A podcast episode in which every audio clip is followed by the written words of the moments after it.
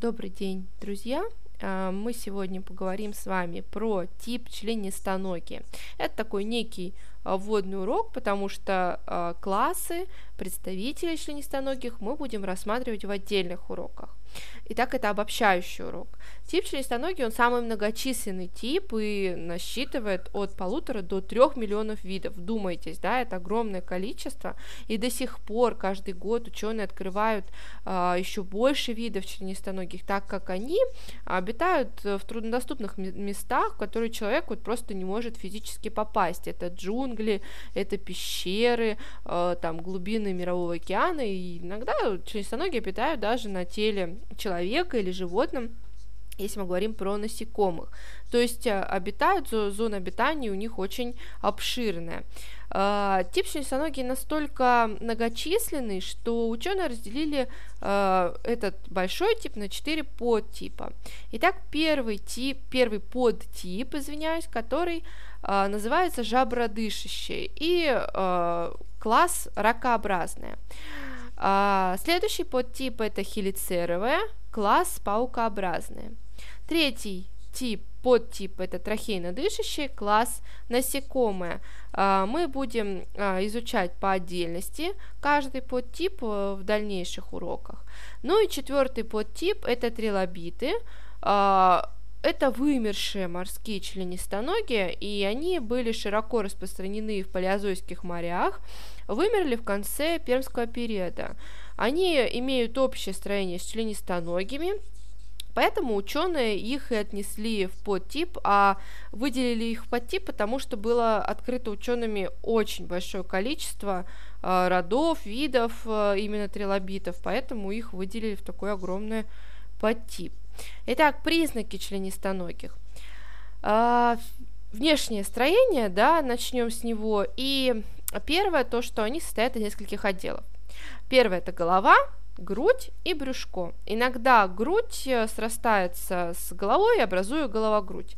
Голова э, встречается название еще цефалон, и грудь иногда называют тораксом, ну, иногда достаточно часто в литературе. А поверхность э, у членистоногих покрыта хитином. Хитин выполняет э, в первую очередь, конечно же, роль внешнего скелета, то есть защита, да.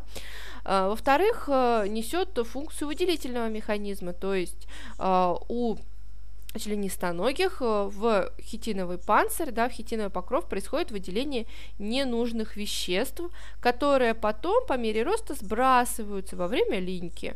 Это, наверное, я думаю, что вам известно.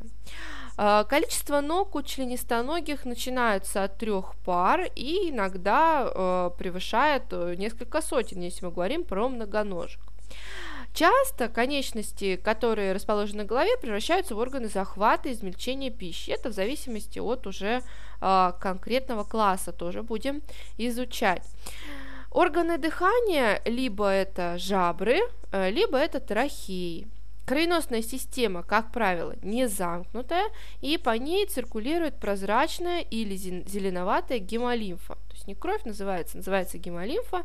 Ну, я думаю, что если вы там какого-то жука раздавите, вы понимаете, что из него кровь там не брызжет, да? Э, из него вытекает либо прозрачное, либо зеленоватое э, вещество. Строение ротового аппарата и пищеварительного тракта очень сильно отличаются в зависимости от типа питания. То есть э, среди членистоногих, я думаю, что вы догадываетесь, есть и травоядные, да, есть и хищники, есть и паразиты, и все это зависит, и строение, естественно, от того аппарата и пищеварительного тракта а, зависит от того, как же все-таки питается членистоногие. А, но вот такая вот очень большая особенность, очень важная, о том, что а, у членистоногих очень развиты органы чувств. Если мы смотрим предыдущий а, тип в эволюции, да, это черви, то, конечно, у них с поведением червей очень много общего. Но органы чувств просто превосходят в разы червей круглых, да.